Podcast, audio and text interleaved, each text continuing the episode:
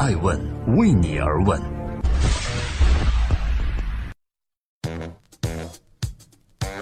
Hello，各位好，这里是爱问顶级人物，我是主持人艾诚。今天共同对话顶级科学家太云智能的创始人王俊。数字化生命，人人都将活到一百二十岁，这是未来还是忽悠呢？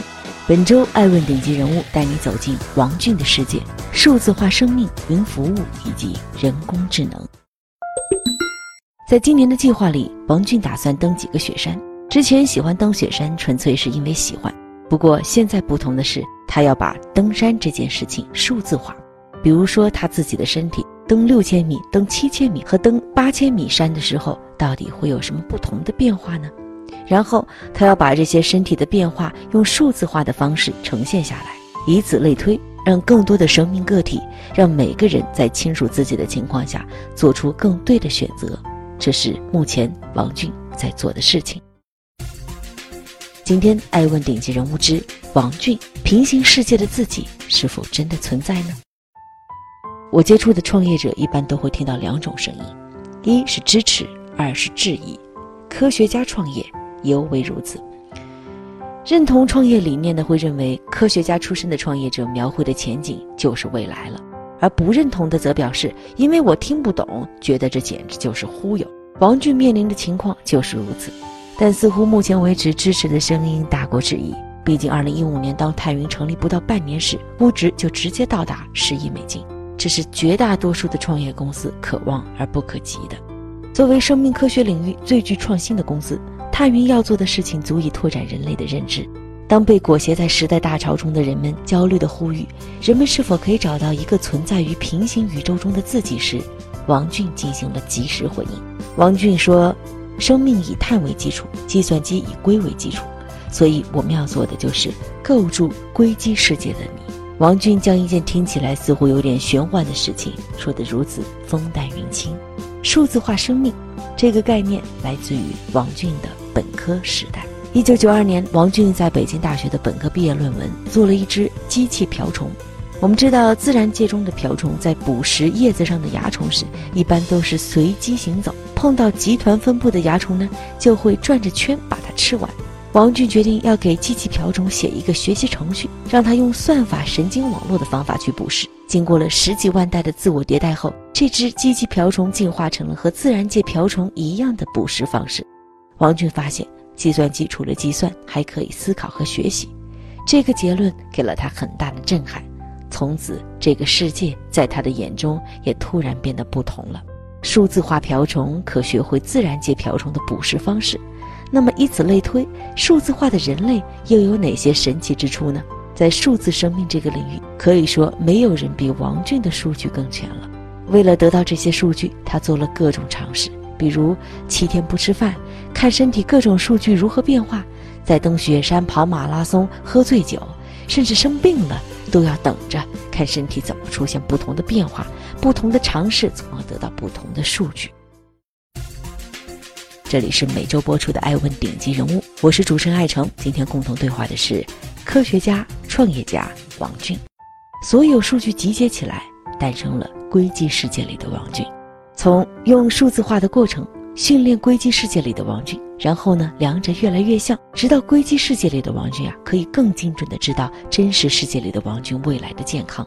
比如说，不用去登珠峰，也许这个数字化的他就会知道登珠峰后王俊身体将发生哪些变化。再比如说，吃某种药前，我可以用数字化的这个自己检验一下吃完药以后的疗效。这不是虚拟，而是现实。王俊曾在做基因检测时发现自己携带痛风基因，这种基因有可能让王俊在二十年后关节变形形成痛风。于是，数字化的王俊在搜索资料后建议他喝牛蒡茶，果然一段时间后尿酸值回到了正常水平。那么可以想象，如果每一个人都拥有一个硅基世界的数字化自己，那么现实中的决策就会趋利避害、精准不已了。这就是泰云要做的事情。首先，将人的生命数字化，包括从基因到蛋白、肠道微生物、日常饮食等等，都以数字化的形式呈现出来。然后呢，人工智能化，对数字化生命进行不断的训练，让它和现实中的原型越来越像，直至可以帮助人类做决策。最后呢，联网，一个人的数字化是没有意义的，百万千万人的数字结合在一起，就可以得到一些规律，这样就可以实现相互帮助，帮助人们抵御疾病，解决更多的问题了。建立肉体之外硅基世界的人类，创造比人类智慧更高一级的人工智能。王军认为，这就是人类啊应该为此感到骄傲的事情，因为这是唯一的一个有主动意识形成了或者创造了比自己还要智慧的物种。感谢各位聆听守候，这里是正在播出的《爱问顶级人物》。今天对话的是一个要创造数字化生命的王俊先生，他到底是科学家还是商人呢？这是一个疯狂的时代。技术突飞猛进，互联网发展日新月异，所有的一切都以幂次方的脚步前进。在这个时代中，探云的诞生就是长着脚的，因为它是一只独角兽，它的出生与众不同。从横向看，它融合了科学技术、商业、资本多种元素；从纵向看，它分为精准医疗、精准健康、精准营养、精准美容四大块。破界而生是探云的使命。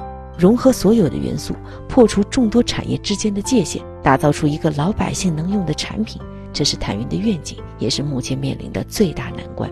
要想将众多领域打通融合，就需要很多跨界的人才进行贯穿思考。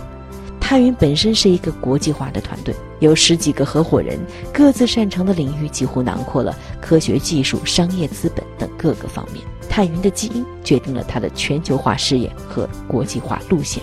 因为做的是数字化生命，很多前端技术在美国、以色列，于是泰云决定用资本收购、并购、控股多家公司的方式引进技术。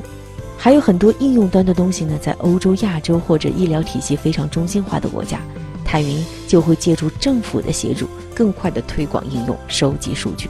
由于这是一个多方面的综合体，泰云面临的技术壁垒、生物伦理、商业模式、资本，甚至政治环境等诸多问题。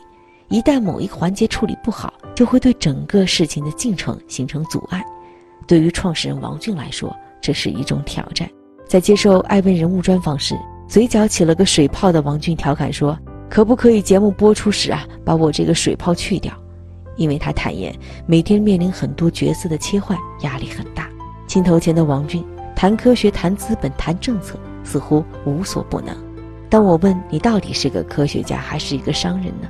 他说：“只要能够实现用数字化生命帮助人们管理健康这个目的，无论是需要科学的还是技术的积累，还是需要运用商业的渠道和手段，无论哪一种，我都可以去做。”人的生死谈多了，那企业的生死，王俊怎么看呢？欢迎您继续收听《爱问王俊之死亡是企业的必然结果吗》。探云智能已经是王俊的第三次创业了。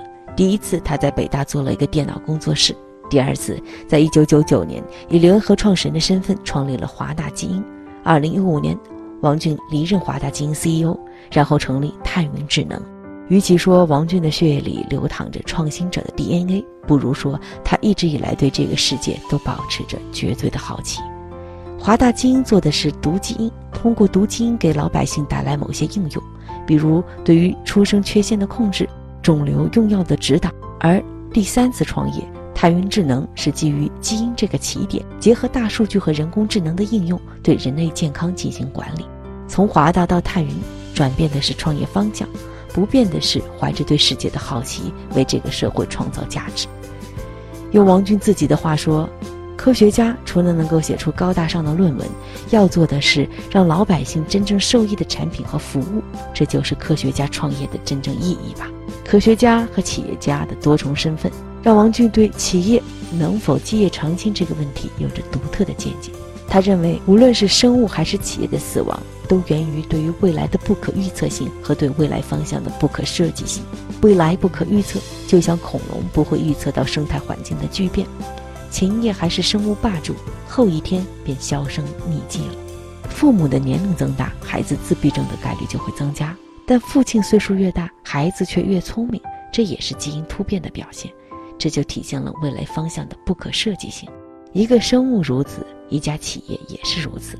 商业社会瞬息万变，即便再完美、再精妙的企业运营方式，也不可预知未来的变化。如果一个企业的创始人说所有的事情都在我的掌控之中，那这样的企业离死亡不会很远。恐龙灭绝，微生物却生生不息。如果参照生物界进化的规律，企业应该在内部建立多个试错小单元和试错机制，慎重搭建组织构架。试错小单元的意义就在于小，而不在于生。试错死去的小单元再多，也会有少数成功的脱颖而出，而这就是企业未来转型的源泉。王俊的企业管理说带着浓厚的科学家色彩。他说：“细胞死亡，个体才能延续；个体死亡，种群才能延续。白化病玻璃人的出现，是人类整个群体往前走试错的代价。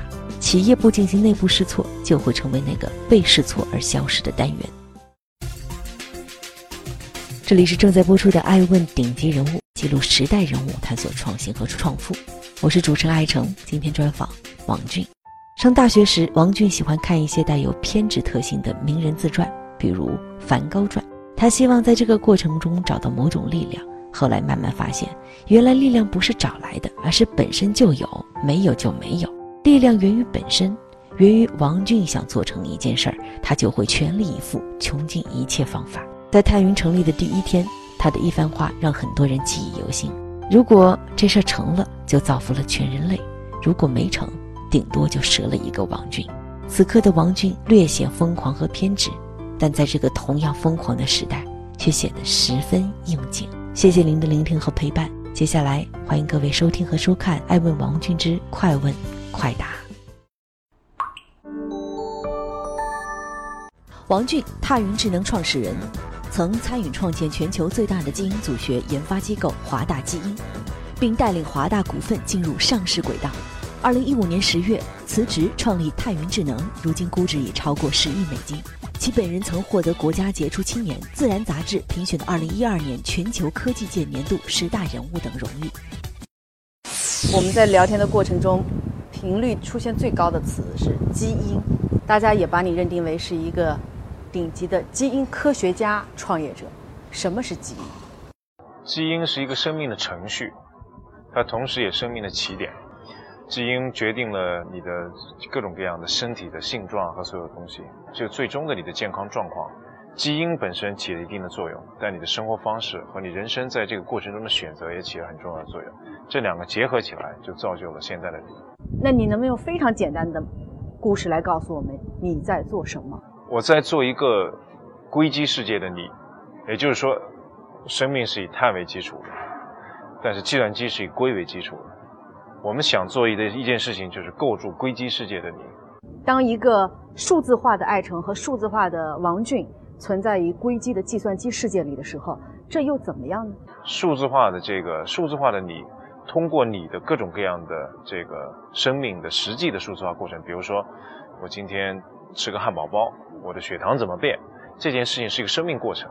那这个生命过程一旦数字化之后，我就可以把它做成是完完全全的在计算机里的一个过程。在这个过程越学习越像，所以它那个那个计算机里的你就可以用来管理你自己的血糖。但听上去你是在帮助人类的这个肉体之躯去变得更长寿，还是在让肉体被更快的数字化的人工智能取代？数字化的人工智能本身是你对于你身体的这个皮囊更好的理解，然后更好的帮你做抉择。因为一直在说基因本身是一个起点，而你的每个决策，我吃什么东西，我生活在哪儿，这个这是你的各种各样的条件。所以你到底选择什么样的生活，最后形成什么样的健康状况，有时候你并不清楚。所以在这个时候，很重要的一件事情就是用计算机的这个方式来告诉你。哪一种选择实际上是更符合你的、更重要的、更正确的选择？人了解人本身，把人的数生命数字化，处于一个什么阶段？这个是应该将刚刚起步，因为基因本身的基因的这个测序技术已经到了一定程度，可以啊普及了。因为每个人的现现在测试的价格相对便宜了。但是还有很多的身体的数字化技术，比如说你的蛋白质啊、你的代谢物啊、你身体里面的基因的各种变化呀，就很多这样的东西，它事实上成本还是啊没有到这个程度。所以，但是呢，这个技术的发展在可预见的未来，以及它的整合，我希望在未来的三到五年之内，它可以能够形成一个以百万人群为基础的大量的、全面的生命数字化的这种数据平台。创业半年，探云估值十亿，是往往被大家热议的呃一个话题。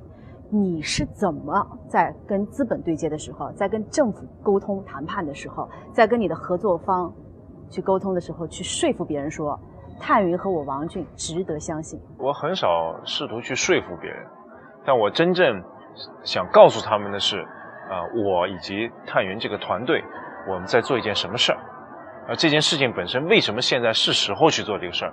为什么这个团队本身是我认为最有可能把这件事情做成的一个团队？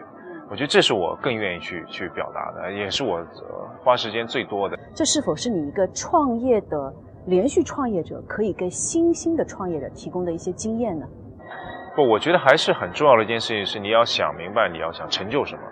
因为我知道太原想做的这个数字生命的东西，它在前端的技术端很多的技术都在美国，在以色列，你只能去这个通过收购、通过合作的方式去拿进来。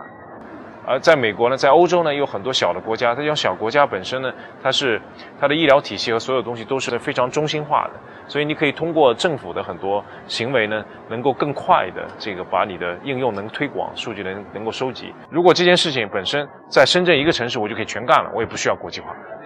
但问题是，它需要你在全球以全球的视野来看这件事情，所以你你必须要全球化，要不然你做不成这件事。爱问。是我们看商业世界最真实的眼睛，记录时代人物，传播创新精神，探索创富法则。